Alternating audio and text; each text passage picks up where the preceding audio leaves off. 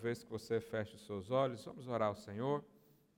Peça que o Senhor fale com você nessa manhã.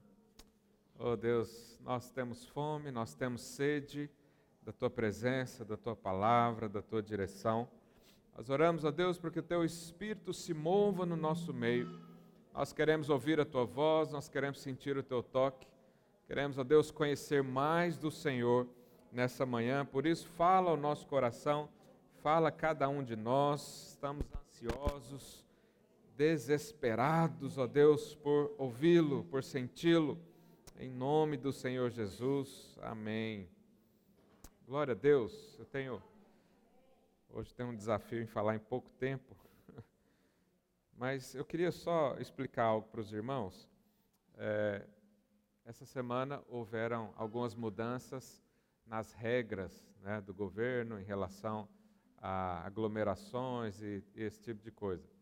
Então, uh, o governo decidiu, aqui na Grande Lisboa, na região de Lisboa, uh, ter medidas por freguesias. Né? Então, cada freguesia uh, vai, ter, vai adotar um procedimento em relação a reuniões, etc. E, na quinta-feira, houve, então, uma decisão de ser um pouco mais firme, mais radical em relação a aglomerações, principalmente, e também as circulações. Então, tem uma série de freguesias aqui na região onde as pessoas não vão poder circular a não ser que precisam realmente. E uh, como é que vai ficar a questão da nossa igreja? Então, quero dizer para você que nós continuamos o nosso culto. Aleluia.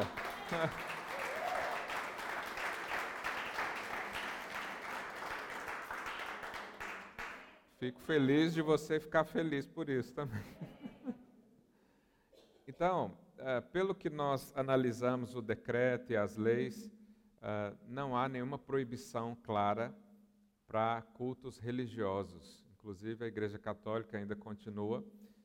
Está uh, dando um pouco de eco. Se puder, talvez diminuir um pouco.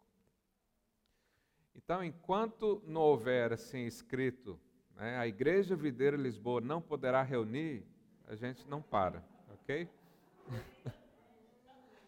é claro que eu e você precisamos ter bom senso, precisamos estar atentos às regras.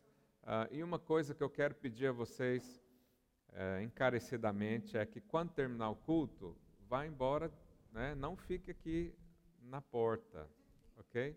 Eu sei que é difícil você precisar conversar uma coisa ou outra, conversa aqui dentro, porque aqui dentro você está protegido. Mas ali fora, né, nós temos vários prédios vizinhos ali, pode haver alguma denúncia, e você pode ter algum problema com isso.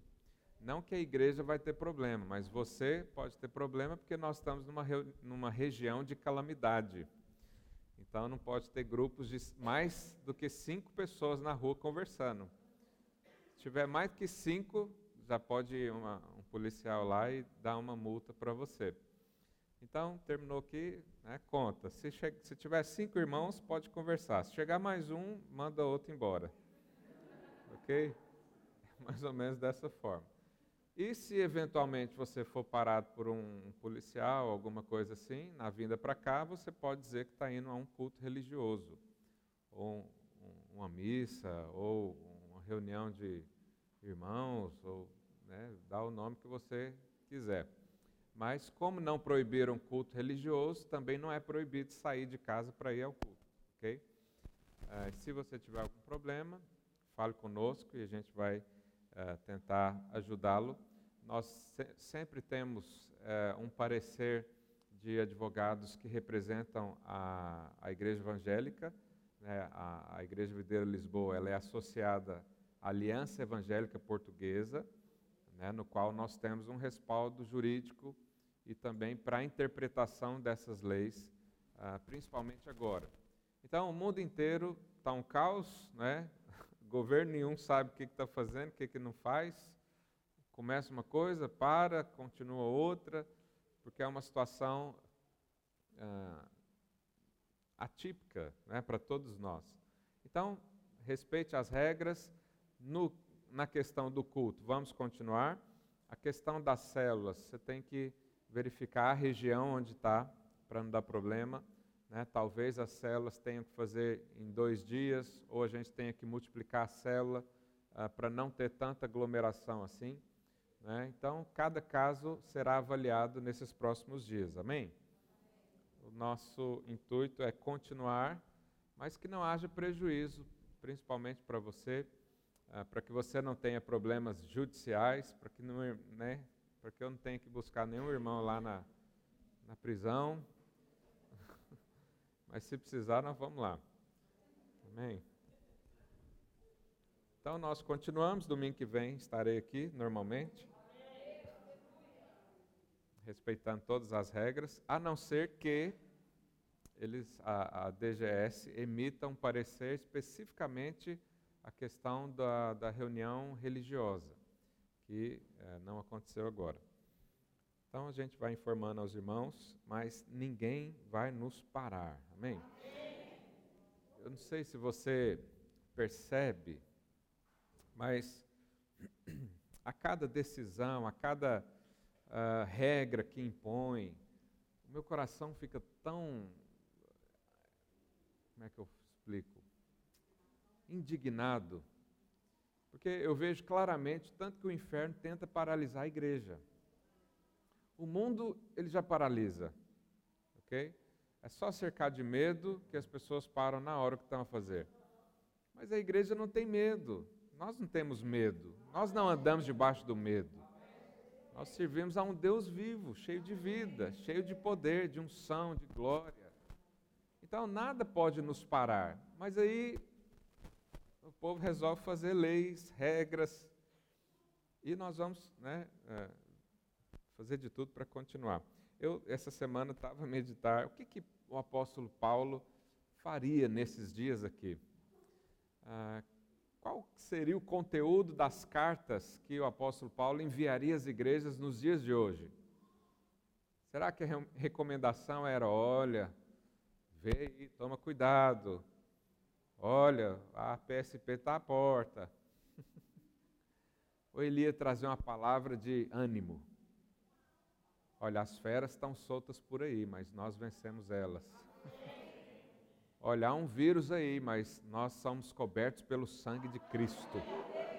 E se alguém ficar enfermo, nós vamos orar para ser curado. E se alguém morrer por causa disso, vamos orar para ressuscitar. E se não ressuscitar, a gente ora porque ele foi, né, voltou para casa. Aleluia. Então, o que, que nós vamos fazer nesses dias? Eu, há dois domingos atrás, preguei sobre ah, uma qualidade de um vencedor que é ser forte. Quantos estavam aqui? E eu quero continuar, dar continuidade nisso. Né? Forte é aquele que, que a palavra permanece em si. Quando você recebe uma palavra, né, e, e nós hoje, mais do que nunca, precisamos ser fortalecidos, precisamos de força, precisamos né, ser levantados nesses dias, porque há preocupações, há dificuldades, há situações inusitadas que não sabemos como lidar, né? há um problemas, há, há problemas vários, né? então ah, e eu quero falar então de força. Vou falar hoje sobre a força de sanção. Ah, quando nós falamos de força, isso aqui é um, um exemplo clássico né, de força. A Sansão era um homem muito forte, ele era um, guerreiro poderoso, matava muitas, muitas pessoas né, de uma única vez. Mas qual que é a base da força de Sansão? O que, que ele recebeu? Né, o que, que Deus deu para ele? Como deu? Né, então eu quero, ah, de uma forma bem breve, uh, tenho praticamente meia hora para falar sobre você, para falar para você, qual que é a base da força de Sansão? O primeiro pilar da base da força de Sansão é que ele era fortalecido por causa da sua fé, da sua crença. Ele acreditou numa palavra de Deus. Ele recebeu, ele colocava aquilo como máximo na vida dele. Então, a Bíblia diz, lá em Juízes 17, ah, eu vou ler alguns versos picados, mas se você quiser ler a história toda de Sansão, está lá em Juízes, do capítulo 13 ao 16. E no capítulo 16, verso 17, diz: Nunca subiu na vale a minha cabeça, porque sou nazireu de Deus desde o ventre da minha mãe. Olha para você ver a fé que ele tinha. Isso aqui era quando ele já era adulto. Né? A Bíblia não fala muito da, da história dele quando ele era criança, jovem. Né? Fala que ele nasceu, depois já fala do casamento. Mas é, dá, dá para perceber que ele tinha uma identidade formada ele tinha a fé fortalecida na palavra. Então, quando ele chegava num lugar e alguém perguntava sobre a sua força, e fazer um parênteses aqui, Sansão, se você ler as Bíblias ilustradas, você vai, ser, vai ver sempre Sansão um homem muito forte, cheio de músculos. Mas na verdade não era assim. Porque se ele fosse do tamanho de Golias, né, as pessoas olhariam para ele e falavam: ah, a força vem do braço, olha o tamanho do braço desse sujeito. Mas ele era um homem normal, talvez sim, igual eu, igual o Tiago aqui. Tiago é forte? Pois é, mas ele carrega dois portões assim, daqueles lá de Jerusalém, no ombro. então, ele era um homem normal, comum. E as pessoas olhavam para ele, não sabiam de onde vinha a força. Não sabiam. Mas ele tinha uma fé gigantesca ele tinha uma identidade formada. E quando alguém perguntava, de onde vem sua força? Ele fala, eu sou consagrado a Deus, eu sirvo a Deus. Essa força vem de Deus. Eu sou alguém que tem convicção, eu sei de onde eu vim.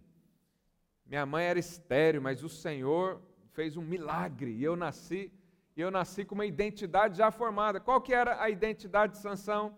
Isso está lá em Juízes 13, verso 5 uh, o anjo diz à sua mãe, né? Porque eis que te conceberás e darás à luz um filho, sobre cuja cabeça não passará navalha, porquanto o menino será nazireu, consagrado a Deus desde o ventre da sua mãe, e ele começará a livrar Israel do poder dos filisteus. Então ele tinha uma identidade já formada. Ele não tinha dúvidas de quem ele era, do que, que ele era, de onde ele veio, para que, que ele veio. Ele não tinha dúvidas nenhuma. E sabe, nós estamos nos dias onde eu e você precisamos tirar todas as dúvidas da nossa frente. Eu estava aqui a pregar para os jovens e, e, jovens que fazem parte da liderança, né, os líderes. Eu falei, meus irmãos, vocês não são mais dessa classe que tem dúvida, não. Você já sabe a sua identidade, você já sabe para que, que você nasceu. Você tem que estar pronto é para a guerra tem que estar pronto e falar como Sansão disse: Eu sei para o que eu vim. Eu sei que eu sou consagrado a Deus. Eu sei que eu vim aqui por causa de um propósito.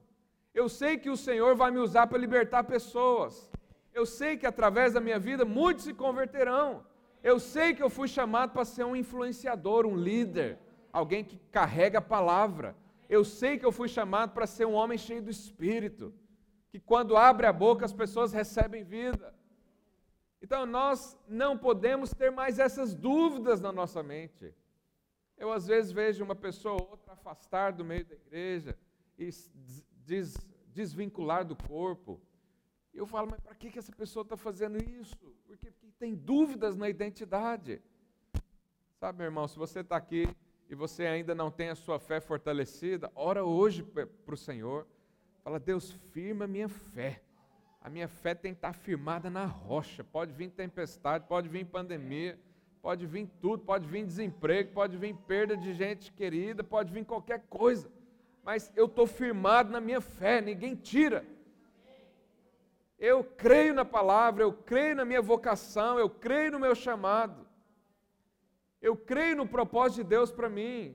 Eu creio e eu vou viver isso. Essa era a identidade de Sansão.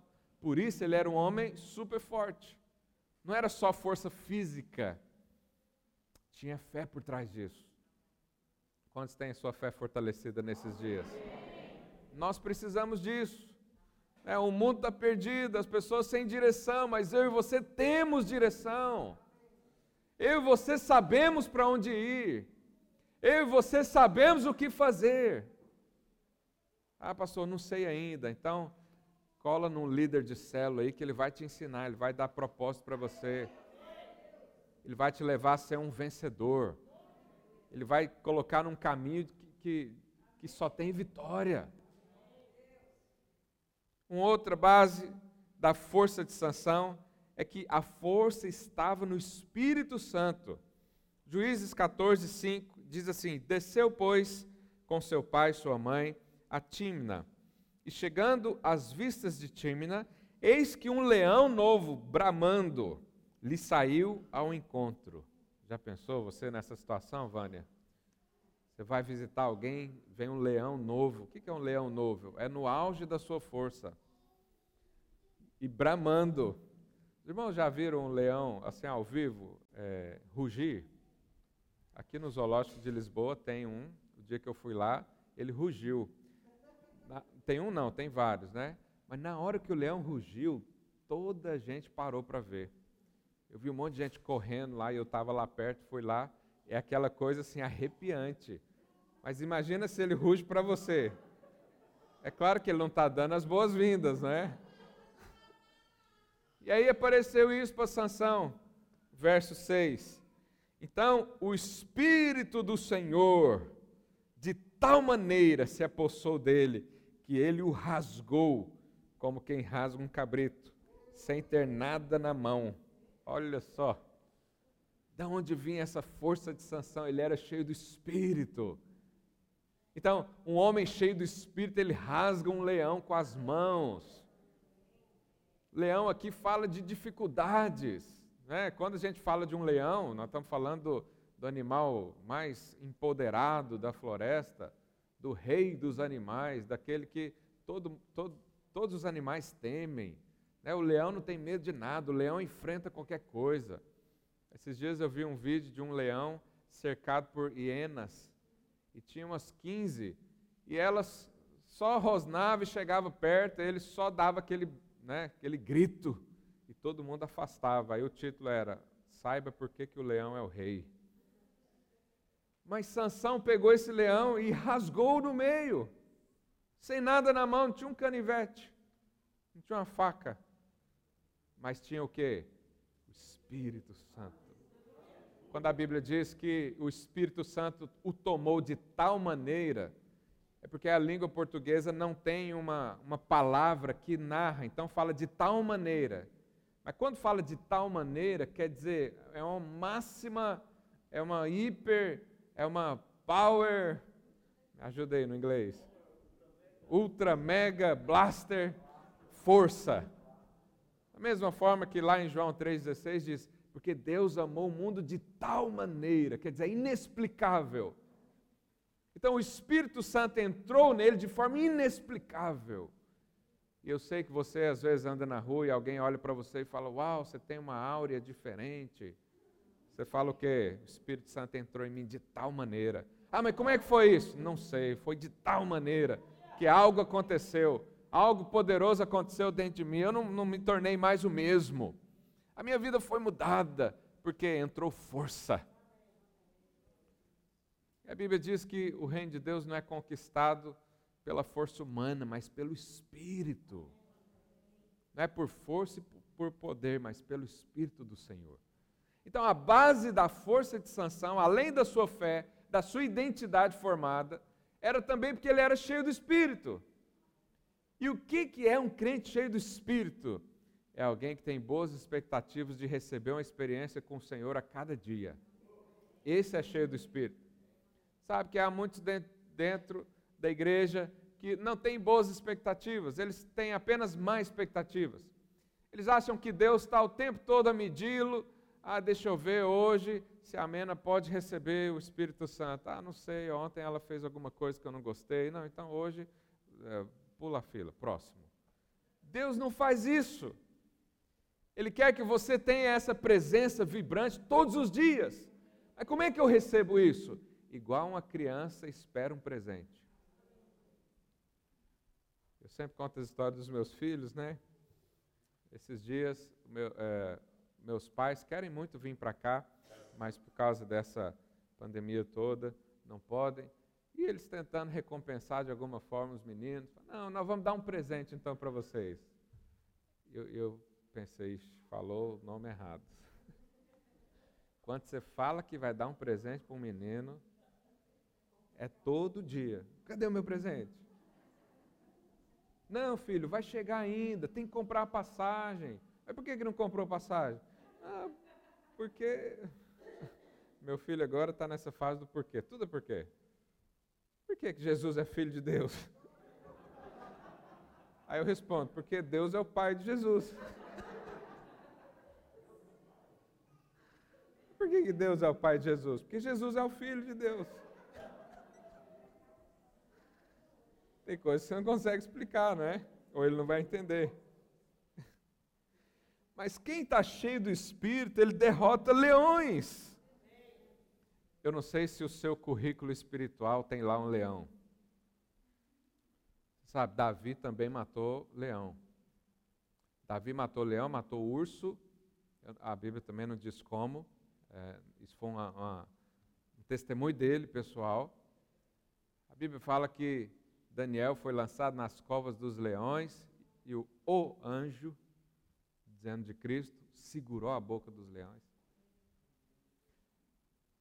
O apóstolo Paulo, lá em 1 Coríntios 15, diz que lutou com feras. Provavelmente tem algum leão entre essas feras. Porque você sabe, naquela, naquela época, Império Romano, eles tinham uma mania de uh, um espetáculo lá no Coliseu. Se for lá em Roma, está lá até hoje o Coliseu. E aquilo lá era um, tinha um espetáculo na época de uh, leões atacando pessoas. Para eles era bonito isso. E quem, quem que entravam lá na arena? Eram os assassinos, era só a escória do povo, inclusive os cristãos da época. Então Paulo diz que lutou com o leão. E, e o seu leão? Você sabe, todos nós temos um, pelo menos um leão na vida para enfrentar, para dar um testemunho. Talvez você chegou à beira da morte. Né? Talvez você chegou à beira de perder tudo: seu casamento, sua família, sua vida. Eu e você precisamos de um, de um currículo assim. Chegar como Davi, de falar como Sansão. Olha, eu fui ali, estava ali, veio um leão, matei ele. Olha, eu estava lá naquela pandemia, o vírus bateu na minha porta, mas eu expulsei em nome do Senhor Jesus. Ó, eu peguei o vírus, fui para o hospital, estava lá, os médicos falaram que não tinha mais o que fazer. Eu vi o leão na minha frente, mas o Espírito Santo veio em mim de tal maneira e eu despedacei esse leão na minha frente. Qual é o leão que tem rugido perto de você? Sabe, o único leão que nós temos que aceitar é o leão da tribo de Judá. Que esse intercede ao nosso favor, ele luta por nós. Mas qualquer outro, o que, que nós podemos fazer cheios do Espírito? Derrotá-lo. Derrotá-lo. Qual que é o leão que te assusta hoje? Qual que é o leão que está bramando, está rugindo aí na sua vida? Eu e você precisamos disso, de ter um currículo assim. Quem é cheio do Espírito sempre faz isso, vence leões, vence dificuldades, pula obstáculos, ultrapassa limites, anda sobre o mar. E se o mar não abrir, como diz a música, eu ando sobre ele. Porque o Senhor é quem guia a nossa vida. O Senhor é por nós, quem será contra? Pergunta aí seu vizinho, qual é o leão que te assusta nesses dias? Então, estar cheio do Espírito não é, não é um evento. Presta atenção nisso. Estar cheio do Espírito não é um evento. Você sabe, na nossa vida existem eventos, existem processos. Então, vou dar um exemplo para você. Um evento é o casamento, por exemplo. É um evento, acontece, né? É, segundo a Bíblia, uma vez na vida. Você casou. E depois que casou, vai para a lua de mel. Depois que volta da lua de mel, começa então um processo. O casamento é bonito, cheio de luxúria, beleza e glória. A noiva entra, todo mundo baba. Mas aí vai, né, vai para a lua de mel. O mel às vezes acaba, fica só a lua. Aí começa um processo. Aí o rapaz já acorda do lado daquela noiva que já não está aquela noiva que ele viu entrar, né? Já está quem é. E aí começa então um processo. Ah, eu, eu preciso aprender o processo agora. Eventos e processo. É igual quando você é admitido numa universidade, que lá é um evento, você festeja, você fala para os amigos. Mas aí, para concluir a faculdade, é um processo. É, entrar é mais fácil do que concluir. Seminário, um, tem um evento e tem um processo. Mas você sabe que tem muitas pessoas que vivem o estar cheio do Espírito como um evento. Ele só é cheio do Espírito no dia da conferência, uma vez ao ano, ou num dia de um culto que veio um avivalista chamado, chamado Giles Stevens, a gente fez um culto aqui de cinco horas, aí aquele dia você se encheu. Mas e o processo? E todos os dias? Por que, que eu e você não podemos ser cheios do Espírito todos os dias? Nós podemos. Por que você acredita que não pode? Não sei, mas eu quero te libertar desse pensamento hoje, porque o Espírito do Senhor já entrou em você. Ele está aí na sua vida, ele acorda com você todos os dias, ele vai para o trabalho junto com você. Ele vai para a casa de banho junto com você. Não, não vai não, pastor. Nessa hora ele fecha o olho. Ele se tornou um com você.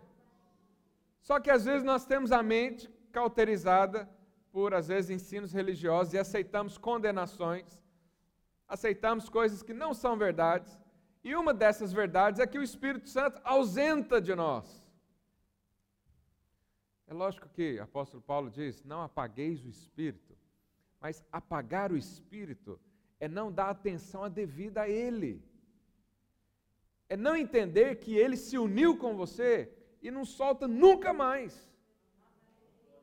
Mas se você crê que ele está ausente da sua vida, você vai apagar ele da sua vida. Mas se você crê que todos os dias pela manhã você pode ter essa experiência, não aquela que eh, eventualmente você vem aqui, chora e grita e, e dá piruetas e sente arrepios e não sei o quê. Eu sinto arrepios sozinho lá dentro de casa, só eu no quarto lá. Eu com o Senhor, porque eu sou cheio do Espírito.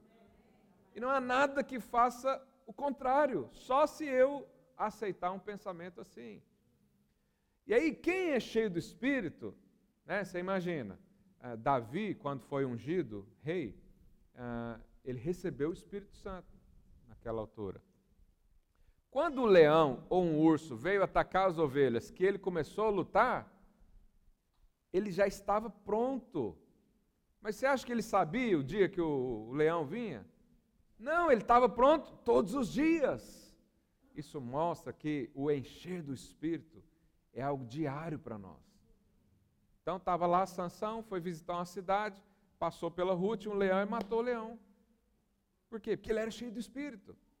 Ele não foi tirar um tempo de jejum e oração. Não, vamos fazer 21 dias de oração. Por quê, Vânia? Ah, porque daqui 21 dias eu vou estar na rua e vai ter um leão lá.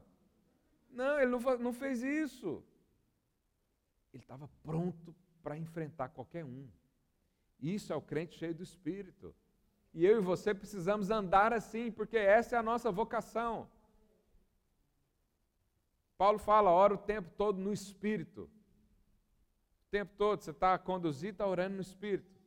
E aí, se passa um demônio desavisado na sua frente, o que, que você faz? Na hora você já enfrenta. Você não vai se preparar, não. Tira esse se preparar da sua cabeça, você está pronto para a batalha. Você está pronto para enfrentar os leões aí do mundo. Você já foi revestido do Espírito. Você foi revestido da imagem e semelhança de Cristo, Filho de Deus. Todo o poder do universo que fortalecia Sansão está dentro de você. E nós então podemos andar como tal, nós podemos vencer como tal, nós podemos fazer o que ele fez. Nós somos cheios do Espírito. Diga para o seu vizinho: você é cheio do Espírito. Você foi batizado no Espírito. Se não foi ainda, a gente ora e você será. Mas quem já foi, já foi. Creia nisso. Acorda todos os dias declarando sobre si mesmo. Falei, eu sou cheio do Espírito, o Senhor me ungiu. Eu recebi. Eu me tornei um com o Senhor. Então nós precisamos encher disso. Não existe. A, a, o apóstolo João diz lá em Apocalipse que nós somos reino e sacerdotes. Isso significa que você é rei. Quando a Bíblia chama Deus de Rei dos Reis, ele não está não tá querendo dizer que Deus é o Deus da rainha da Inglaterra. Que não é. Quer dizer, nem sei qual é a fé dela. Não é o rei da Espanha. Não, não é o rei de ímpios. Ele é rei dos reis, porque eu e você nos tornamos como ele. Ele é rei dos reis, porque ele é seu pai. E eu e você reinamos em vida. Agora, não existe rei que não foi ungido pelo Espírito. Então, se você é rei, você já é ungido pelo Espírito. Você já é um homem ou mulher cheio do Espírito. Fale isso aí para o seu vizinho, se você pode. E andar cheio do Espírito é andar sem medo.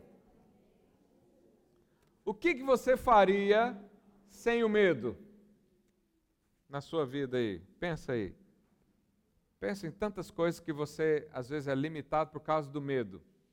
Medo de pregar o evangelho, medo de orar por um paralítico na rua, medo de falar alguma, medo de testemunhar, medo de falar que é crente. Não posso falar não, porque senão eu vou. Né? Medo da, do vírus, medo, do, medo da doença, medo da morte, medo de tudo. Agora imagina a sua vida sem o medo. Se você tivesse o poder de tirar o medo da sua vida, medo do seu casamento acabar, medo do seu filho morrer. Sabe, depois que eu virei pai, diabo quis colocar algo dentro de mim, o medo dos meus filhos morrerem. Quem é pai já teve isso? Ah, normal. Ufa. Eu tenho medo.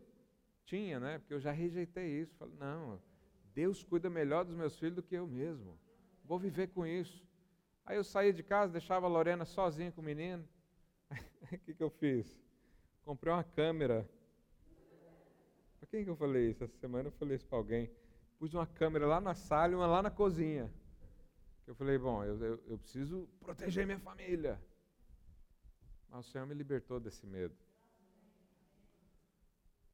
Então, o que você faria sem o medo? Isso é o que o Espírito Santo faz na sua vida. A força também de Sansão estava na perseverança. Sansão, né, depois que ele matou o leão e não sei o quê, ele foi para uma cidade, né, e ele arranjou encrenca com os filisteus, e os filisteus foram atrás dele, e a Bíblia diz, eu acredito que está escrito, que ele pegou um osso, uma queixada nessa parte aqui do jumento, e com esse osso, é que aquilo ali forma tipo uma faca, assim, sei lá. Eu vi um filme, né, essa semana, eu fiquei inspirado. No filme eles fizeram com que o osso parecia uma faca não pode dar glória só a Deus, né? Tem que inventar alguma coisa. Mas a queixada de jumento é um osso. E ele, com esse osso, matou mil soldados filisteus. Mil. Agora, e, e, aí eu fiquei imaginando a cena. Eu não sei você, mas quando eu leio a Bíblia eu fico assim, floreando as coisas. Porque Sansão era um homem comum. Tudo bem que ele matou um leão, mas enfrentar mil pessoas, eu acho que ele, em algum momento, ele, sei lá, pensou que tinha. Nossa, será que eu vou conseguir? em algum momento aconteceu isso, talvez. Mas o que, que fez com que ele ganhasse? Sabe que para você matar mil pessoas, não basta só força. É, tem que ter tempo. Né? Porque matar aqui mil não foi como os israelitas, ao chegarem em Israel e tinha as muralhas de Jericó, eles tocaram a trombeta, as muralhas caíram e mataram um monte de gente de uma vez. Não, ele tinha que matar um por um. E aí eu fico, né, me imaginei na cena, Sansão, um exército dos filisteus, tudo armado, com, espada, tudo, e ele lá com o osso na mão. Aí sabe o que, que o Senhor me falou nessa hora? Que eu e você somos como ele nessa situação. Nós somos normais, pequenos, não temos muito recurso na mão, mas nós somos cheios do Espírito. E aí o que que fez? Sansão, né, o exército veio, ele começou a lutar. Aí ele matou um. Uau, consegui, matei um já. Vem o próximo. Aí matou outro. Aí vem o terceiro, ele diz: será que eu vou conseguir matar esse terceiro? Aí o Espírito falava aos ouvidos dele: Você vai conseguir, eu estou aqui com você. Eu estou falando a minha interpretação, que Deus falou comigo. E aí vinha mais dois, mais cinco, mais dez. E ele não. Eh, eh, a questão ali não era só força, era perseverança. Não, peraí, tem mais? Ah, esse aqui foi mais difícil que o outro. Aí o Espírito fala: não, vai vir um aí mais forte, ó, dá pela direita, na esquerda, porque ele é canhoto. E aí ele perseverou até matar os mil. Ele matou tudo de uma vez. Sabe, na nossa vida nós precisamos perseverar, porque às vezes nós vemos tantos problemas à nossa frente, mas o Senhor está conosco. E Ele vai te ajudar a matar cada um deles. Cada um deles. É, a Bíblia diz que é, a gente não tem que ficar pensando no dia de amanhã, porque vamos pensar só no mal de hoje. Mas é possível derrotar mil pessoas. Né? Nesse caso aqui, mil problemas. Mas você pode ter certeza, o Senhor vai te conduzir a cada um deles. O Senhor vai te fortalecer a cada um. Você às vezes passa por um problema e fala: Meu Deus, isso aqui eu não consigo. Aí o Espírito Santo vem, te carrega e fala: Você consegue, porque eu estou aqui com você. Aí você passa um, você fala: ah, Não, agora esse aqui não dá. Eu imagino que Sansão, quando chegou lá nos 100, nos 200, ele já estava vitorioso, ele já estava com a sua fé fortalecida. Eu acho que ele começou a chamar já as pessoas: Pode vir, vem de 10 em 10 agora. Agora eu entendi que eu sou cheio do Espírito e não é na minha força, é na força de Deus. Sabe, então essa perseverança em lutar e saber que o Senhor está conosco é necessária na nossa vida. Ainda mais nos dias de hoje. Quanta insegurança bate à nossa porta. A gente não sabe o que vai acontecer amanhã, a gente não sabe o que vai ser do nosso trabalho. Né? Quando o chefe te chama para conversar, você já tem aquele frio na barriga, né? é hoje que eu vou perder. Mas se você é cheio do Espírito, você tem que pensar diferente, é hoje que eu vou ser promovido. Se não for nas mãos desse cidadão aqui, vai ser nas outras, em outras, porque é o Senhor que me sustenta. O Senhor é que me faz vencer cada gigante. O Senhor me faz vencer cada problema. O Senhor me faz derrotar cada leão. O Senhor me leva, por quê? Porque eu nasci para isso. E aí você vê a história, tanto que a identidade dele era firmada, ele nasceu para livrar Israel dos, dos filisteus. E a luta dele contra os filisteus já era sabida a vitória. Por quê? Porque ele nasceu para isso. Sabe, eu e você nascemos para triunfar. Eu e você nascemos para vencer, eu e você nascemos para carregar um testemunho de vitória nesses dias. Sabe, o testemunho de vitória não é ignorar a situação, não. É você estar tá bem mesmo assim. Esse testemunho de vitória vai fortalecer a, a nossa igreja nesses dias. Vai fazer com que as pessoas venham aqui e, e digam: o que, que, que acontece com esse povo? Está todo mundo aí com medo e eles estão aqui festejando porque a igreja não, não vai fechar. Porque nós estamos cheios do Espírito. Dê um glória a Deus aí no seu lugar, aleluia. Romanos 5,3, Paulo diz: E não somente isso, mas também nos gloriamos nas próprias tribulações. Fala, pastor, mas como é que alguém pode falar isso? Nos gloriamos nas próprias tribulações.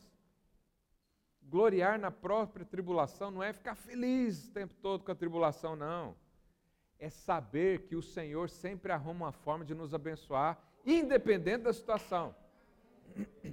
Isso é se gloriar. Se gloriar numa tribulação é você ser demitido do trabalho e sair sorrindo e dizendo: Deus me tirou daqui porque Ele tem outro lugar já para mim. Vou para casa, vou descansar, vou dormir até meio-dia e vou esperar que meu telefone vai tocar com uma nova proposta. Isso é alguém que crê no Senhor. Mas quem não crê no Senhor, ele fica desesperado. Então, ele sai da, da, de uma mesa ali, foi demitido, ele já começa a enviar currículo, ele já começa a fazer, já avisa todo mundo, já põe hora aí por mim, sei o quê. Mas ele mesmo está enfraquecido. E aí Paulo diz: olha, nos gloriamos nas próprias tribulações, sabendo que a tribulação produz o quê? Perseverança. A tribulação é quando vem mil soldados à sua, à sua frente.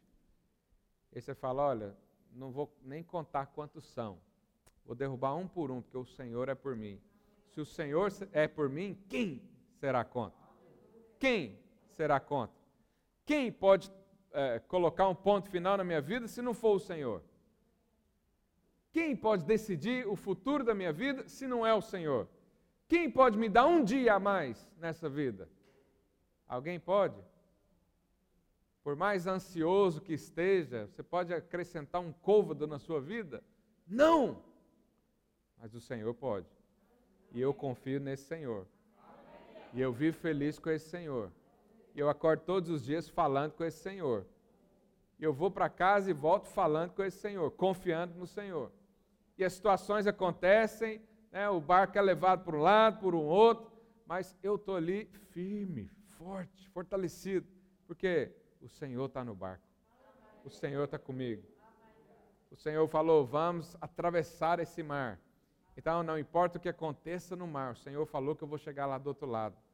Nem que for nadando, nem que for na barriga de um peixe, nem que for numa prancha de surf, mas eu vou chegar lá. Por quê? Porque Deus disse. E a minha fé não é baseada em palavras humanas, mas no que o Senhor falou. Então, se o Senhor falou, vou acreditar. Se o Senhor escreveu, eu vou acreditar. Se ele prometeu, vai cumprir. Essa é a palavra que tem que estar na nossa boca nesses dias. Aleluia. E a esperança traz o que? Experiência. E a experiência, aliás, eu falei errado, a perseverança traz experiência. E a experiência traz esperança. Ora, a esperança não confunde, porque o amor de Deus é derramado em nosso coração pelo Espírito Santo. Oh, Deus. Lá em Lucas 21, vou encerrar com isso. Jesus falou algo sobre perseverança. Ele diz: E sereis entregues até por vossos pais. Olha que terrível. Irmãos, parentes, amigos. E matarão alguns dentre vós. Mais terrível ainda. De todos sereis odiados por causa do meu nome. Contudo, não se perderá um só fio de cabelo da vossa cabeça. É na vossa perseverança que ganhareis a vossa alma. Essa palavra alma pode ser substituída por vida. Então, é na nossa perseverança que ganhamos a vida. É na perseverança, sabendo que o Senhor luta por nós, é que nós vivemos em paz nessa vida. Porque lá na outra vida nós não precisamos ter fé mais. Lá na outra vida nós não precisamos ter mais uh, esperança. Lá a gente não precisa ter mais uh, perseverança. Nós precisamos aplicar isso hoje. Nós precisamos viver isso hoje. Então Jesus juntou os discípulos Olha para você ver que discurso bonito que Jesus fez, né? Ele estava saindo, o Espírito Santo ia vir, e ao invés dele trazer uma palavra motivadora, né? vocês vão conquistar o mundo, vocês vão abalar, ele falou, ó, um dos seis vão morrer, outros aqui vão ser entregues por pais e mães, vocês serão odiados no mundo inteiro, mas nem um fio de cabelo cai da sua cabeça, porque eu estou com vocês até a consumação do século. Para mim, essa palavra basta. Mim, eu vou para casa feliz com isso. É como se Jesus falasse: olha, ah, vai haver problemas aí nesses dias. Alguns aí talvez vão pegar o coronavírus. Alguns talvez até vão morrer. Mas nenhum fio de cabelo da sua cabeça não cai sem eu saber. Isso para mim basta. Eu vou para casa feliz. Posso estar face à morte. Posso passar por qualquer problema que for. Jesus disse: que eu estou nas mãos dele. Que ele nunca me abandona. Que ele me amou com tudo que ele tinha. Ele é, é o Deus do ouro, da prata, do dinheiro, do euro, do sei lá que for. Ele é o Deus que dá vida.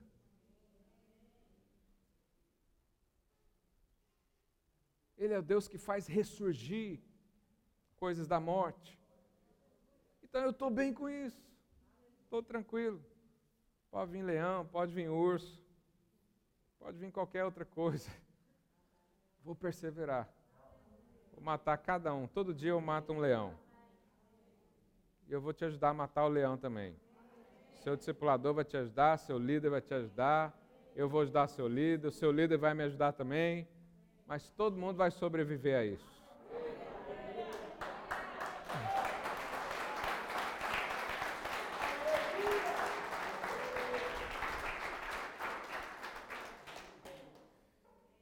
Então vamos orar, meu tempo já acabou.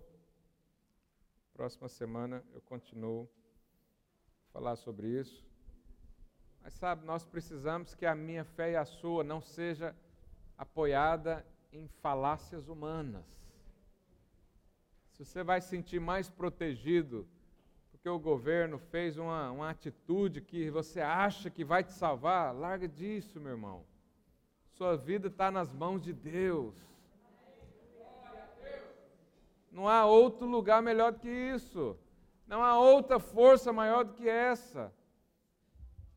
Não há outra segurança que exceda isso. Então, eu queria que nessa manhã você orasse ao Senhor e seja sincero com o Senhor. Fala, Deus, eu estou enfraquecido nesses dias, mas eu quero a sua força. Eu quero ser forte como Sansão. quero ser forte como Davi. Eu quero ser forte como esses homens eh, da fé, os pais da fé. Todos os pais da fé que nós lemos na Bíblia são pessoas cheias de convicção, cheios de identidade. Eles sabem para que veio, sabem para que nasceu, sabem o que é para fazer. Eles não ficam se questionando todos os dias. Ah, será que eu sou filho de Deus mesmo? Ah, será que eu fui chamado mesmo? Ah, será que é para eu orar por um enfermo mesmo? Será que é para eu anunciar tal coisa? O Senhor quer livrar você de todas essas dúvidas. Ele quer gerar uma identidade, uma fé fortalecida. Ele quer que você bata no peito e fala: desde o vento da minha mãe o Senhor já tinha planos para mim. Desde quando eu nasci, o Espírito do Senhor já veio sobre mim. Não importa quanto tempo você demorou para entender isso, mas hoje você entendeu. E hoje você responde a tal coisa. E hoje você age como tal. E hoje você vive a vida de Deus. Vamos, enquanto cantamos, queria que você orasse ao Senhor com as suas próprias palavras.